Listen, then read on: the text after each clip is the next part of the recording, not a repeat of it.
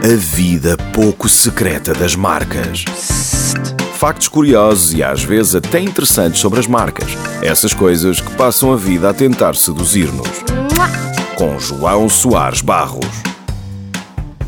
No início da década de 1930, George Blaisdell viu um amigo a lutar desajeitadamente para usar um pesado isqueiro de fabricação austríaca. George percebeu que o isqueiro funcionava bem, mesmo com vento, mas o design e a usabilidade eram pouco eficientes. O isqueiro exigia o uso das duas mãos para funcionar e ficava amassado com facilidade. No final de 1932, decidiu reconstruir o isqueiro austríaco. Fabricou uma pequena caixa retangular e prendeu uma tampa com dobradiça, tendo preservado o desenho da chaminé protegia a chama do vento. O resultado foi um isqueiro bem mais atraente e que era facilmente operado com uma mão.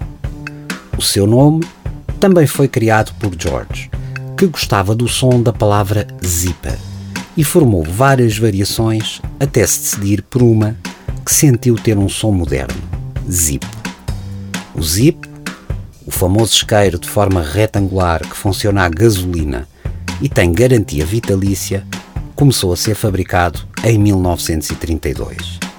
A empresa gaba-se de que, em mais de 90 anos, ninguém gastou um cêntimo na reparação mecânica de um isqueiro Zip. Durante a Segunda Guerra Mundial, a Zippo dedicou toda a produção aos militares dos Estados Unidos.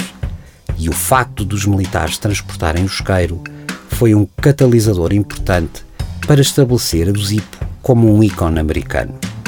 Também o cinema contribui para o sucesso da marca, pois as estrelas de cinema usavam-no nos filmes durante os anos 40.